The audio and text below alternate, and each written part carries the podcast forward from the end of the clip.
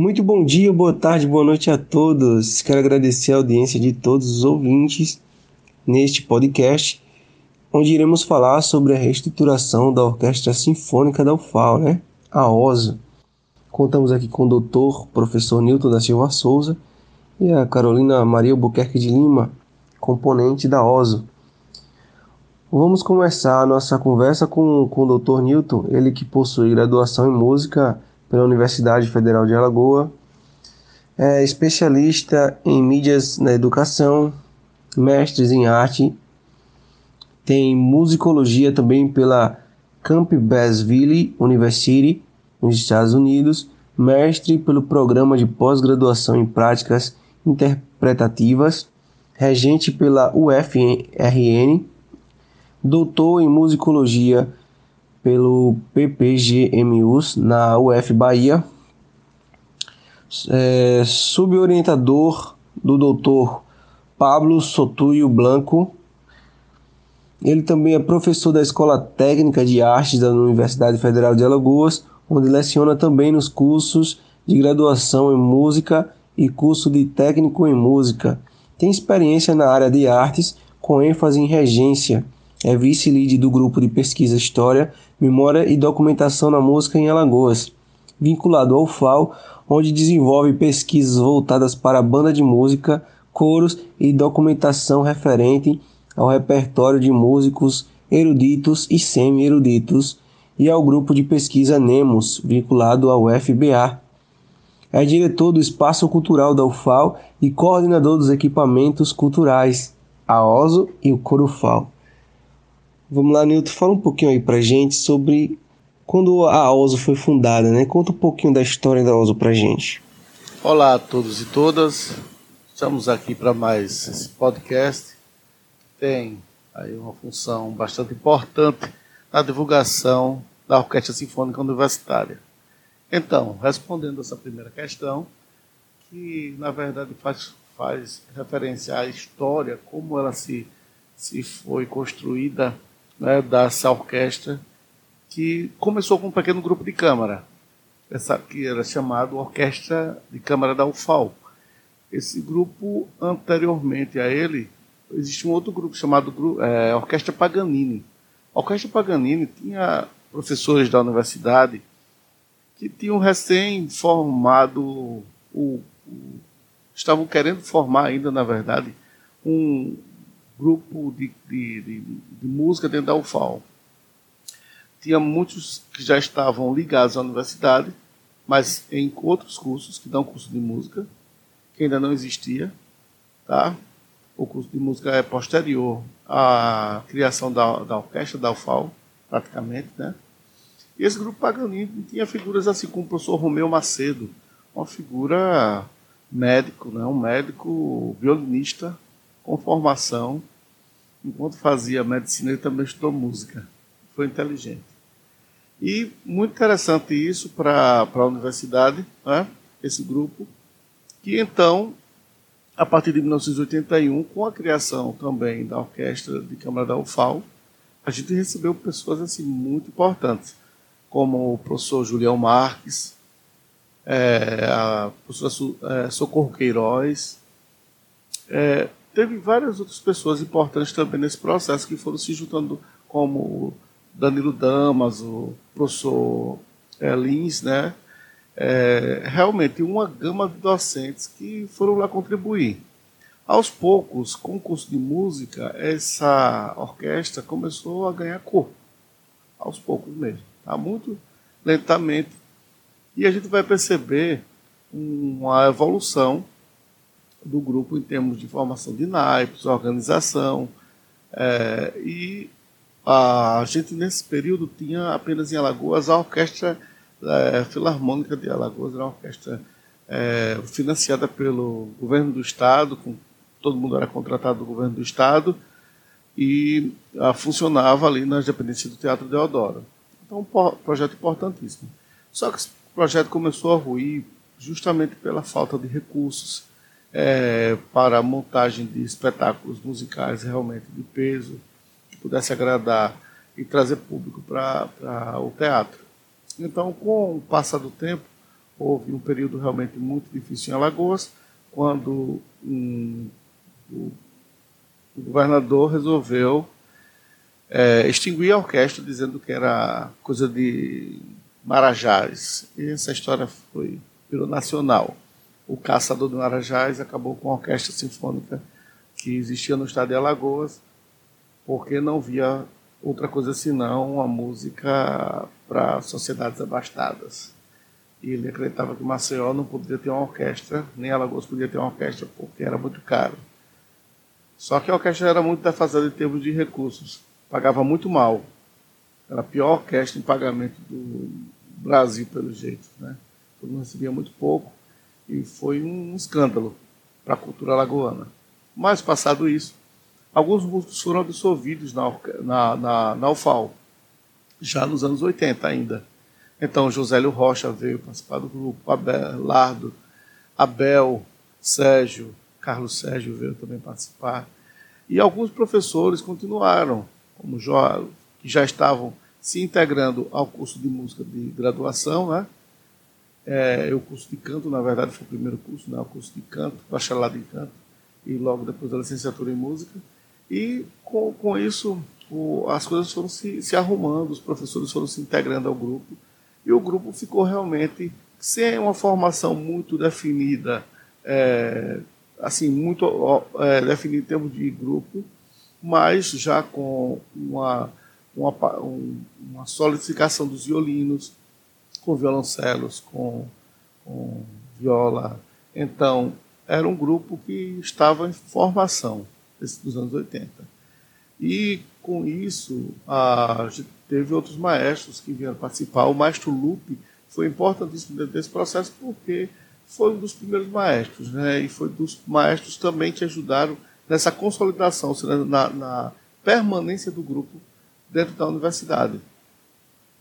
E a, não se questiona, claro, a participação de outros músicos importantes, como Almir Medeiros, que teve uma participação durante um período né, e fez um, uma, um tipo de, de, repertório muito característico, né, muito voltado para a música brasileira, etc., música popular também, música folclórica. Então, um período muito importante. Ah, a partir de 96, ah, o grupo recebeu uma série de incentivos. E esses incentivos marcaram muito a organização do grupo com a aquisição de, de instrumentos musicais, e uma nova reformulação com o maestro é, Nicolas Gross Vale.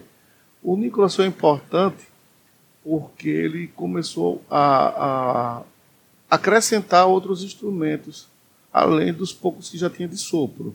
Né? Tinha clarinete, tinha flauta, mas não tinha os metais. E aos poucos ele foi inserindo os metais na, no grupo e tentando buscar um repertório é, com características mais neoclássicas, né, é, clássicas, de, desculpa, né, características clássicas, que é justamente o período de Haydn, Mozart, né, e com isso o grupo começou a aumentar também de tamanho. Isso foi importante dentro do processo. Ah, o Nicolas acabou tendo que sair porque ele era o professor substituto da UFAL, maestro holandês, pessoa de muito conhecimento, mas então é, veio a professora Flávia Vieira. A professora Flávia Vieira, com formação em regência, professora titular da cadeira de regência, que por acaso foi minha professora de regência. Ela então começou a trabalhar né, com esse grupo e já tentou fazer peças completas, sinfonias, é, obras mais robustas. Mas isso não durou muito, porque entre 99 e 2001 só em 2001, ela acaba tendo que deixar por uns certos desentendimentos no próprio curso de música, nada a ver com a orquestra, mas ela acabou é, deixando o grupo. E então foi um período que até o Josélio ficou um pouco à frente, e mas não demorou muito, a gente teve que. O Nicolas voltou como um maestro com um contrato que se fez com ele, e ele ficou doente é, com poucos meses de estar no contrato. Foi nesse momento que, em 2001, que eu era estudante de música ainda, terminando o curso de música, eu, eu fui convidado a ajudar o grupo a se manter ensaiando. não era, eu era um substituto, uma espécie de maestro substituto do, do Nicolas, quando ele não podia vir, me pedia para fazer os ensaios e tudo mais. Só que, é, como aluno, não fiz muita coisa, senão acatar, eu era bolsista da orquestra. e foi um período muito valioso para mim, né? Final de 2001 para 2002, e aí 2002 praticamente inteiro. É, os músicos, tanto os músicos que eram efetivos da orquestra quanto os bolsistas, é, me receberam muito bem, e aí foi que começou a minha jornada nessa orquestra. Muito bom, doutor Nilton.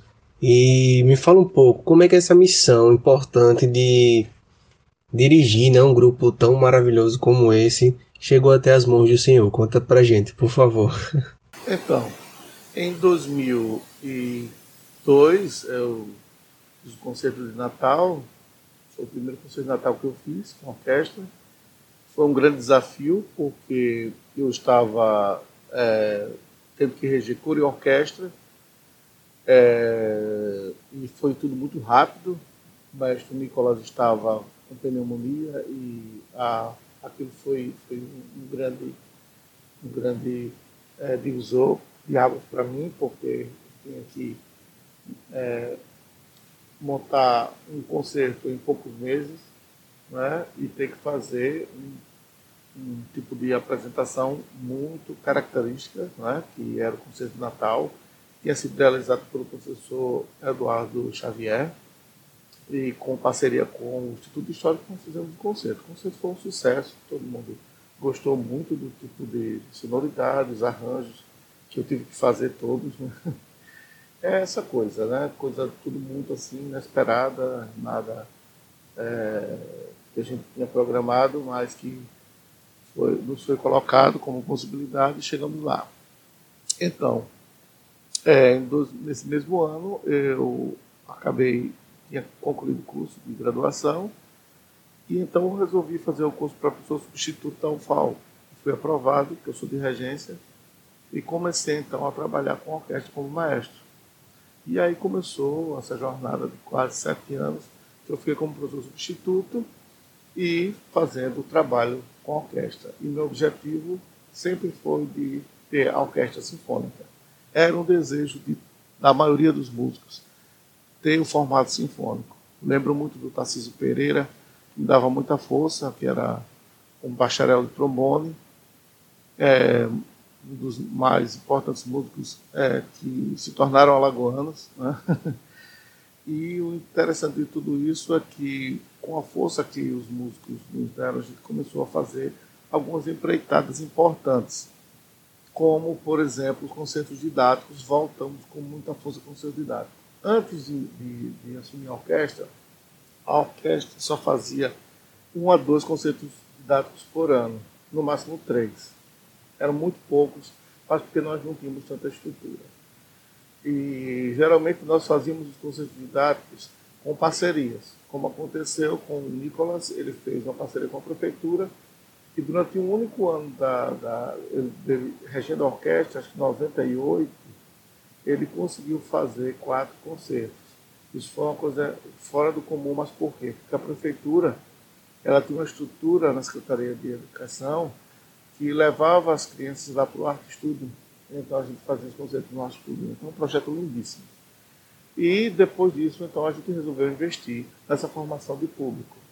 Então, em 2005 eu apresentei um trabalho no Congresso de, em Porto Alegre, de Congresso de Extensão, e aí nós fizemos o contativo, chegamos no contativo de mais de 20 mil pessoas diretamente é, é, beneficiadas com conselho didáticos, crianças, da, de 98 até 2005. Então, somente durante o nosso período nós atendemos mais de 12 mil 12 a 13 mil pessoas entre 2002 e 2005. Então a gente aumentou praticamente para um concerto por mês, praticamente era isso que a gente fazia. Nós tínhamos uma parceria com a prefeitura e a prefeitura de Maceió, às vezes também prefeituras do interior, levavam ônibus com crianças. E a gente fazia então no próprio Guedes de Miranda nossos concertos. E o concerto é, ficou tão popular que a gente resolveu fazer isso nas escolas. e em outras cidades também. Nós fomos, viajamos para várias cidades para fazer concertos didáticos. Chegamos a fazer um concerto didático em Messias com quase mil alunos, numa grande escola que tem lá. Então, foram esses projetos que alavancaram a orquestra. Então, em 2008, nós fizemos uma parceria com o SESC para fazer a primeira turnê é, longa da, da orquestra. Incluía oito cidades do estado de Alagoas e nós fizemos essa turnê e foi um sucesso total. Total em termos de público, em termos de, de receptividade no interior. Cidades que nunca tinham visto um grupo sinfônico, então passaram a ter essa possibilidade. Então, em 2011, 10, nós fizemos um concurso via Escola Técnica de Artes para termos um técnico regente na orquestra. Isso era uma questão que era um pleito nosso e nós conseguimos é, que isso fosse então efetivado. Nós tivemos o primeiro maestro contratado efetivo da UFAL, foi o maestro Alípio. Alípio, maestro que já havia de uma formação muito boa em bandas de música, é, pouca experiência dentro do meio orquestral, mas muita vontade de trabalho. Isso foi importante dentro dessa questão e junto conosco um grande projeto que nós viabilizamos junto a Secretaria de Cultura do Estado, na época o secretário Oswaldo Viegas, e uma série de fatores foram importantes, como o Teatro Deodoro abriu as portas né, com Alexandre, é, e a gente conseguiu fazer o concerto Quinta Sinfônica. O terceiro da Quinta Sinfônica foi um marco durante um período muito grande até a pandemia praticamente. Tá? E ele foi importante porque é, a orquestra, quando chegou ao Quinta Sinfônica, já estava fazendo o repertório é, completo, obras completas, com quatro movimentos, com três movimentos. Então, já tinha essa, essa, essa, essa coisa de querer fazer orquestra, é, concertos completos. E isso é, foi uma, uma, uma, uma, algo importantíssimo.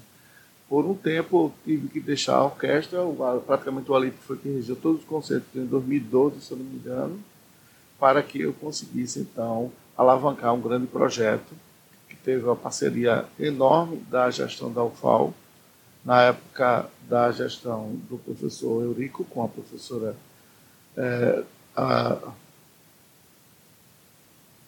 é, desculpa,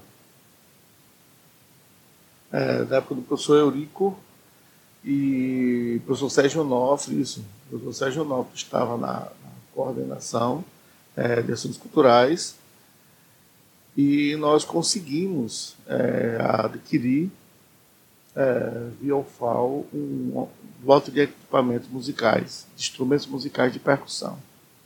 Então, foi, isso foi muito bom.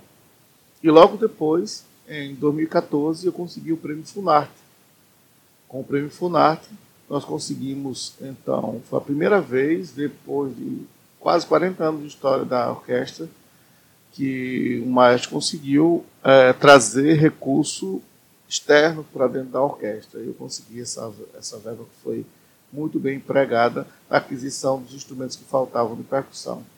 Então, nós conseguimos realmente é, somar bastante nesse período.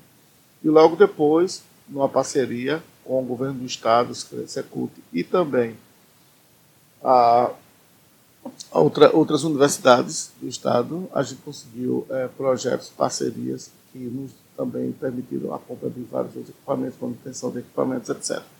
Então, é, quando em 2016 eu tive que deixar a orquestra para sair para o doutorado, eu deixei a orquestra com a estrutura é, muito boa não só da minha parte, todos os parceiros, todas as pessoas que trabalharam diretamente é, via ProEx, principalmente, né, os nossos pró-reitores, sem, sem, sem merecer nenhum deles, todos eles ajudaram demais a orquestra, certo? E aí foi nesse período que a orquestra conseguiu chegar a ser o que é hoje a OSO, né? A OSO, é, e então veio a pandemia. Né? A orquestra já estava realmente em crise, desde 2018, né, 2018, 2019, já estava em crise, já estava perdendo toda a sua capacidade de fazer repertório. E então a, a crise de 2020, né, depois da pandemia, março de 2020, veio só agravar tudo isso. Eu queria saber também, assim, durante a pandemia mundial, o que aconteceu com o grupo? Eu fiquei sabendo que teve uma pausa, né? É, como é que foi o trabalho, o processo até conseguir a, a reestruturação do grupo junto com a bolsa de estudos? Como é que você fez para conseguir a, é, ter essa reestruturação? Bom, para reestruturar o grupo foi necessário um, um grande estudo. É, eu já trabalho com mídias há algum tempo e resolvi então convencer a universidade de que era possível fazer um projeto de reestruturação da orquestra partindo de atividades virtuais.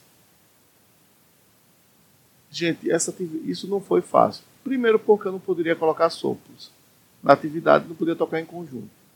Tocar virtualmente não não dava muito certo, como a maioria dos grupos no mundo inteiro estava fazendo. A gente estava vendo possibilidades, metodologias e tudo mais, e foi difícil.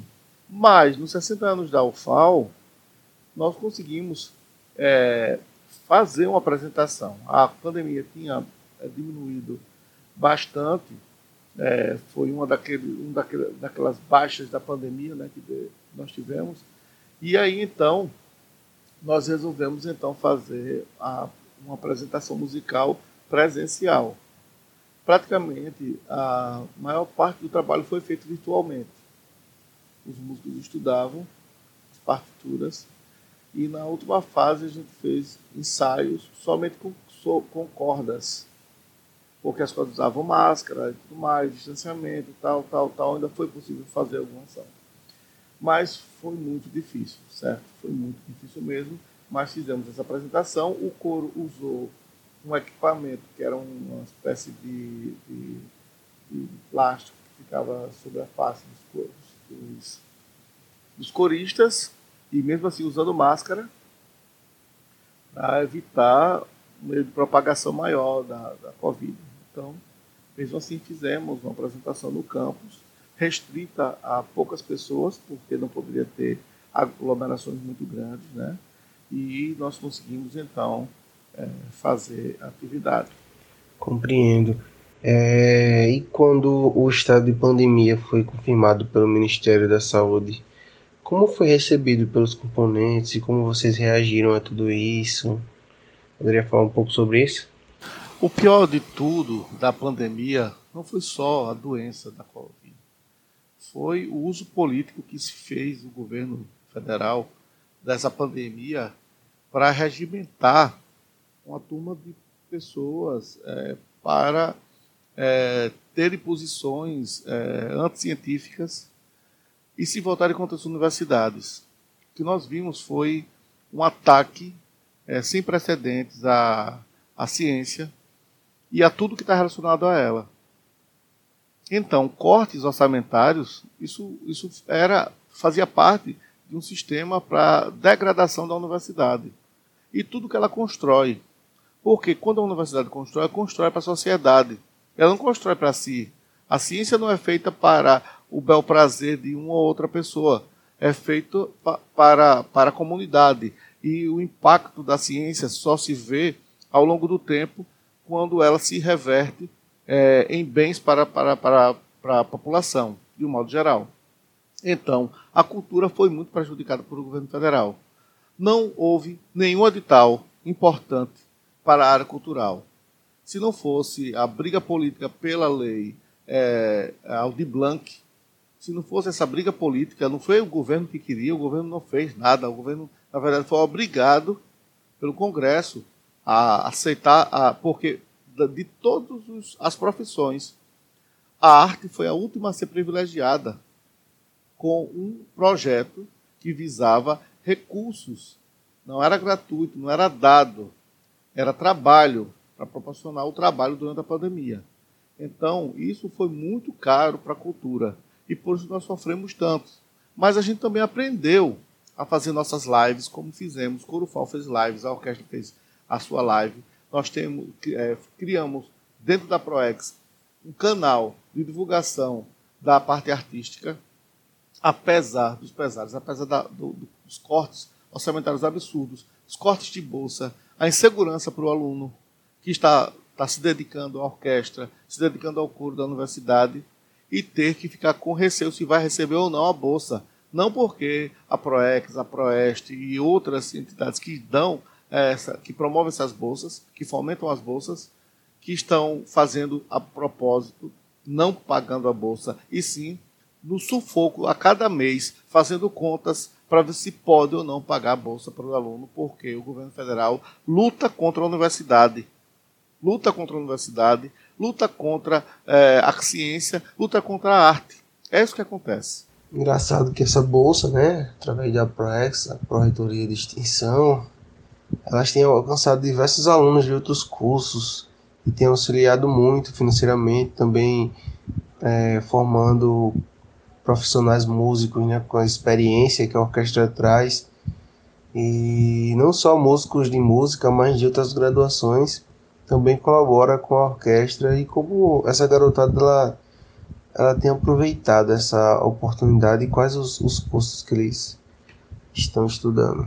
Bem, sobre essa questão da diversidade do alunado da OSO, isso é realmente uma riqueza que nós temos dentro da universidade. Nós temos um curso de música graduação, um curso de licenciatura com habilitação em instrumento musical, seja violino, piano, clarineta, saxofone, é, canto, etc.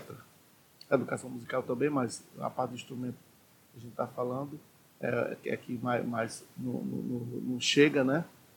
Além disso, nós temos também o curso técnico de música com vários instrumentos: violino, violoncelo, viola, é, saxofone, clarineta, etc. Ou seja, a gente tem hoje uma formação dentro da universidade. Mas se formos é, contabilizar ou mensurar.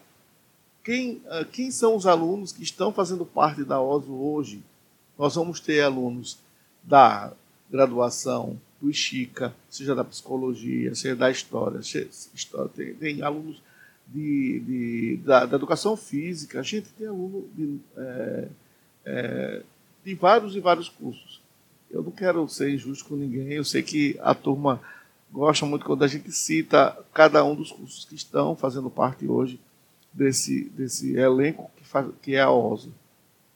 Isso é muito bom, porque mostra que a arte pode estar em todos os lugares e que a formação que a gente está dando na UFAL é uma formação plural não se restringe apenas ao conteúdo de sala de aula, do conteúdo da disciplina, que faz parte da formação é, específica do aluno, mas também de uma formação cultural que ele precisa ter, para que a gente não tenha é, governantes é, incultos, incapazes, insensíveis e que não conseguem perceber a importância da arte dentro de uma sociedade.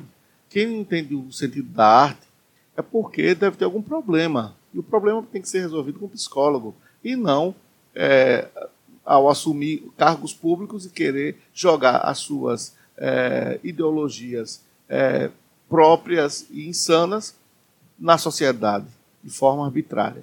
Então, a gente precisa realmente melhorar a formação do nosso alunado para que a gente seja uma referência de universidade que tenha uma pluralidade no, no tipo de formação que se pretende.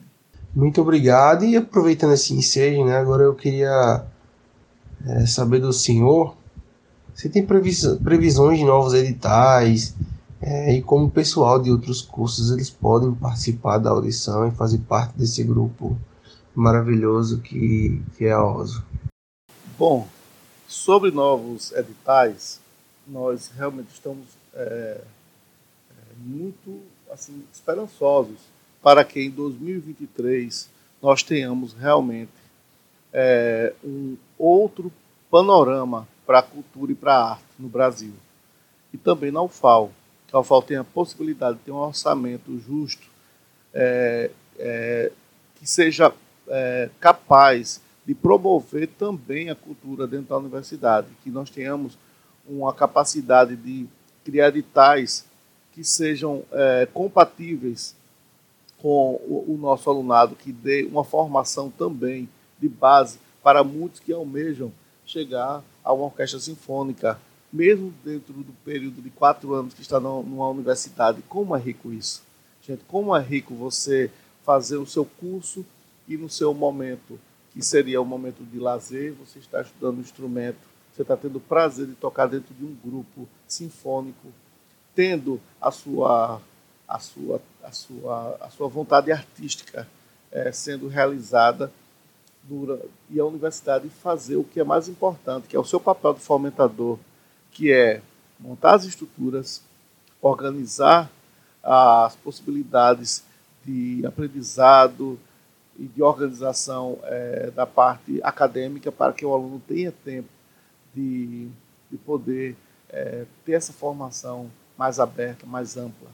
É isso que a gente pretende. Portanto, é, esperançosos estamos para, em 2023, ter editais para instrumentos de corda, instrumentos de sopro, instrumentos de percussão e, enfim, retomarmos a nossa Orquestra Sinfônica Universitária para o patamar ela jamais deveria ter deixado de estar. Tá? É, essa queda, essa, essa, essa complicada atividade é, entre 2018, principalmente, até 2022, por exemplo, que a gente conseguiu ainda a, mesmo, mas ela foi muito aquém daquilo que a gente, é, na verdade, está acostumado a trabalhar com orquestra. A orquestra trabalhou é, num nível é, muito maior de, de, de repertório e tudo mais.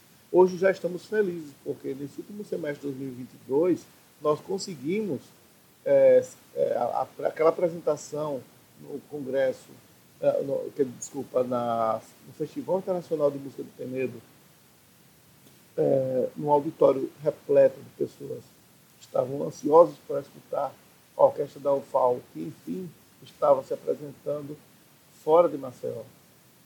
Como foi importante para a gente é, ter a receptividade que tivemos, entendeu? Aplausos de pé, um grande público que prestigiou a orquestra do início até o final, certo? Com muita educação, com muito zelo pela música que está sendo tocada, com silêncio absurdo. Isso é muito bom, isso é muito gratificante. Então, o Penedo teve essa, essa, essa oportunidade de nos receber e nós ficamos felizes demais, certo? Porque o Festival do Penedo, é, com o Marcos Moreira, tem sido um, um, um divisor de águas dentro da cultura lagoana. E isso tem gerado alguns ciúmes né, dentro da, da comunidade musical mas na verdade isso tem que ser visto como um grande avanço, porque foi preciso esse baiano alagoano chegar aqui para quebrar alguns paradigmas e mostrar serviço. Então o festival é um sucesso, nós estivemos lá e nós continuamos com essa jornada, nos apresentando também na Semana da Música, um novo repertório, Tivemos a chance de estar no Festival de Música de Penedo do professor Sérgio Onofre lá e não deu certo, mas a gente está aí com tudo para fazer o nosso concerto de Natal dia 14, agora de dezembro. E esse concerto vai ser também um marco, porque sempre foi nosso, as nossas datas importantes. Concerto de Natal, eu tenho, é, eu falei no início desse podcast lá, né, quando foi, começou com o professor Eduardo Xavier, é, a, a essa atividade importantíssima para a universidade. Foi um marco com a Catedral Metropolitana de Maceió. E hoje a gente não tem mais aquele pique para fazer, infelizmente, mas a gente vai recuperar nossas forças, nossa capacidade de trabalho. a Covid, ele, ela trabalhou muito negativamente na, na mente das pessoas, na psicologia do artista. E a gente precisa é, voltar a ter é, vontade de fazer, vontade de, de, de, de, se apresentar e esquecer um pouco, apesar de, de não deixar de ser precavido em termos de saúde, esquecer um pouco com os males que essa doença nos proporcionou. Tá? Agora nós estamos num novo momento, com um novo governo que se preocupa com a nação, se preocupa com as pessoas E eu acredito muito que essa preocupação, esse zelo, é que vai fazer a diferença na reconstrução desse país. E nós estamos aí com a nossa arte ajudando naquilo que a gente mais sabe fazer. Participando do nosso podcast também temos a Carolina Maria Albuquerque de Lima, que é graduando em História, licenciatura pela Universidade Federal de Alagoas e atualmente trabalha com a educação especial como profissional do apoio escolar.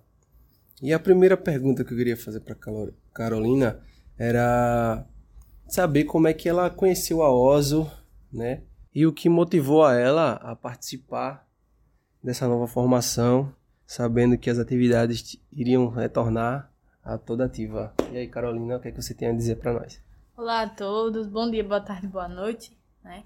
Então, é a... eu conheci a Osa já faz muito tempo. Eu, hoje eu tenho 23 anos, eu comecei a tocar violino com 14 anos de idade no IFAL, no Instituto Federal de Alagoas, e lá a gente já tinha conhecimento da existência da Orquestra Sinfônica Universitária aqui da Universidade Federal de Alagoas. Né? Até então eu nunca tinha pensado em entrar, mas aí é, eu tenho amigos que já tocaram na OSO e, como todo bom amigo, né, eles puxam a sardinha para onde eles estão. então eles me, começaram a me falar muito sobre a orquestra, que era uma boa oportunidade e tal. E aí, quando eu entrei na universidade, pouco tempo depois entrou a pandemia. Então, os meus primeiros semestres na universidade foram todos online. E não tinha atividade, nenhuma atividade cultural pra gente participar. E aí, quando foi no início desse ano, foi na metade desse ano, perdão, na metade desse ano de 2022, a OS abriu o edital para novos instrumentistas, né? Para violino, eu toco no naipe do violino 2. Pra mim, assim, é, é, é tudo muito novo, porque eu fiz aula de violino, é, comecei, no caso, no Instituto Federal, e cheguei a tocar com a orquestra do Instituto Federal na época, toquei na orquestra da Igreja Assembleia de Deus aqui do Tabuleiro, mas eu não segui. Então eu parei, tive uma pausa aí de quase três anos, tanto do instrumento como dessa parte meio artística em minha, né? E a OSO para mim foi uma oportunidade de retornar a esse mundo. Né? Eu também tive um problema de saúde que me possibilitou também tocar. E agora eu tô retornando. E aí eu cometi a loucura de retornar, entrando assim logo de cara na orquestra. Mas é uma oportunidade única e singular, né? Eu acredito que a música como um todo, ela é um, um, uma porta, uma porta escancarada para cultura, para vida, para N coisas. Certo. E sabendo que você é uma estudante de história, né, um curso totalmente distinto da música, quais são as experiências como uma prática de extensão que a OSO tem trazido para você? Na verdade, a música em si, ela. Uma das coisas que a gente. Retornando, quando eu era pequena, eu assisti um filme chamado. Não é o High School Musical que a gente escuta, a gente assiste tradicionalmente, né? Aquele da Disney e tudo mais. Ele é uma versão brasileira. E nessa versão brasileira, é, tem uma parte de uma cena do filme que ela diz assim: ela vai ensinar matemática para um rapaz e ela começa a cantar. Né? Esse, esse filme da adolescente. Ela começa a cantar e a musiquinha diz assim: é. E a musiquinha diz assim: uh, Tudo é matemática. Notas, musica notas musicais são equações. E eu era pequena, né? Naquela época eu não entendia muito bem e tal, mas eu comecei a entender que a música ela é interdisciplinar. Então, ela não é só música. A música ela é história, a música ela é matemática, a música ela é física, né? Então a música ela é emocional, a música é psicológica. Então assim, para mim como estudante de história, é, tá tocando na orquestra é, é algo a acrescentar na minha formação. Porque na história eu posso ir para qualquer lado. Eu posso ir para a história da música, eu posso ir para a história uh, do mundo, história. N história, história indígena, história moderna, contemporânea e história da música não História da disso. música no meio indígena também pode Isso, ser. Isso, é. E não está muito longe disso. Inclusive, a minha linha de pesquisa é história indígena. Eu fiz uma apresentação no simpósio em que a professora ela falou de índios é, tupis que fabricavam violinos. Claro que não é esse violino que a gente utiliza aqui, Sim. né? São instrumentos diferentes, mas assim, é uma coisa que liga a outra, entendeu? Essa ideia de que são coisas distintas, que não se misturam. É, isso, é, isso é tão óbvio e é tão bonito também, porque a própria orquestra, ela tem músicos de vários cursos, né? A gente tem música aí da área de exata, da área de saúde, da área de, de humanas, como é o meu caso. E entre N coisa, a música, ela. A música, ela é, ultrapassa fronteiras, né? Ela quebra muros. Então, para mim é uma grande oportunidade. Espero aproveitar bastante ainda por muito tempo. Agradecer também ao, ao maestro Nilson por ter me dado a oportunidade, porque a gente foi fazer uma audição para entrar, né? Eu sei que eu não fui lá essas coisas todas, mas ainda assim ele acreditou e me deu a oportunidade de estar ali dentro e evoluir também na música. Ótimo, bacana. É, eu queria saber também se após a pandemia, quais as dificuldades que, que a pandemia trouxe, é, porque eu sei que a pandemia ela não foi só em 2019 até agora, ainda está tendo muitos casos, né? E ainda está impactando muito no mundo e nas nossas vidas. E quais são os impactos que ficam, as dificuldades para que a OSO se mantenha firme é, durante os anos? Você acha que está trazendo em relação a bolsas, relação a, a essas, essas é, acontecimentos? Eu acho, assim, que, no meu ponto de vista, né? Com certeza quem responderia isso melhor era o, o maestro. Mas, no meu ponto de vista, por exemplo, principalmente agora, nesse momento que a gente estava vendo, o país passou por uma situação complicada economicamente devido à pandemia, né? Tá retornando agora e já tá retornando principalmente a universidade com vários cortes. Sim. Né? Vários cortes. Então, isso dificulta dificulta bastante, com certeza, a construção e até a continuidade do trabalho, né? No caso da orquestra, da sinfônica. E também tem o coro fal, mas no caso da orquestra, eu acredito que é, pandemia, dificuldades é muita gente relaxa, né? Fica parado. Para retornar também é uma coisa gradativa, às vezes não tem aquele incentivo e tudo mais. Eu acho que é uma coisa muito da pessoa entendeu? Que quer de fato participar do projeto. Eu perguntei isso também porque é, em relação a esses cortes menos, fica muito difícil de trabalhar, né? Como o professor Newton já falou. É, tem algumas problemáticas em si, mas é, tem sido muito prazeroso, ele tem conseguido manter isso com maestria, tem conseguido Sim, colaborar. É, e sempre que aparece qualquer interpéries, qualquer dificuldade, ele vai lá, por mais que ele perca horas do seu dia, queima a pestana e. Passa por cima, né? É, ele consegue é reverter assim, essa situação. Né? É assim que a gente vai vencendo, entendeu? Porque se a gente for olhar para a dificuldade, se a gente for olhar para o problema, a gente não sai do problema. Uhum. A gente tem que olhar além do problema, além daquela caixa que tá ali e o problema tá dentro. Não, eu tenho que ir para fora para poder resolver, entendeu? E não parar com o trabalho, com certeza, que é de suma importância, não só para a universidade, como também para a sociedade, para a comunidade em geral antes de a gente finalizar, eu queria também deixar um, um como é que eu posso dizer, uma colaboração, né? Porque assim como você falou, ele deu uma oportunidade para você, mesmo você achando é, que não foi bem, mas acredito que você tenha sido.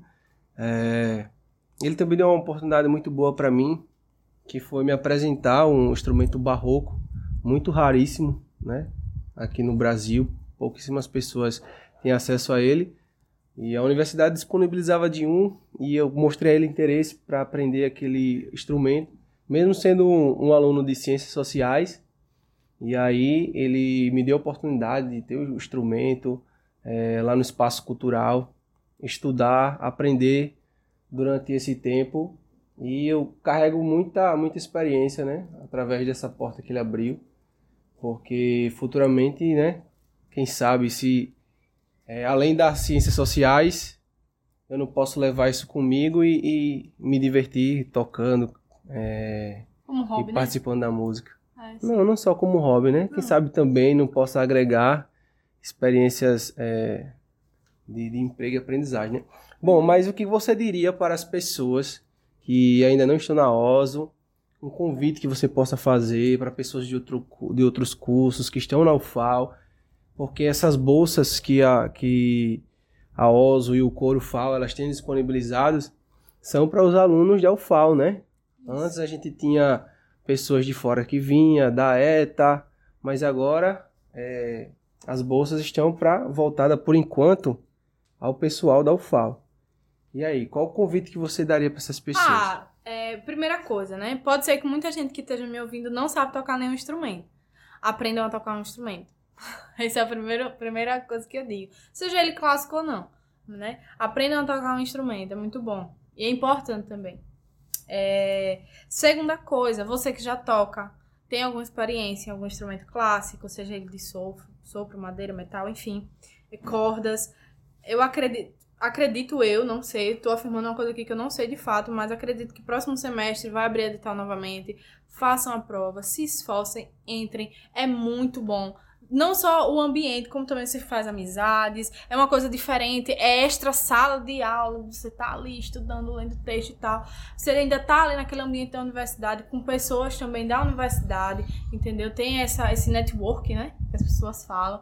Então, se, se interessem, vão em frente, corram atrás, porque eu, eu acredito que é uma oportunidade única e é uma oportunidade que eu, Carolina, não quero perder. e é isso. Certo, Carolina, agradecendo sua participação, as suas palavras. Muito obrigado de verdade, tá?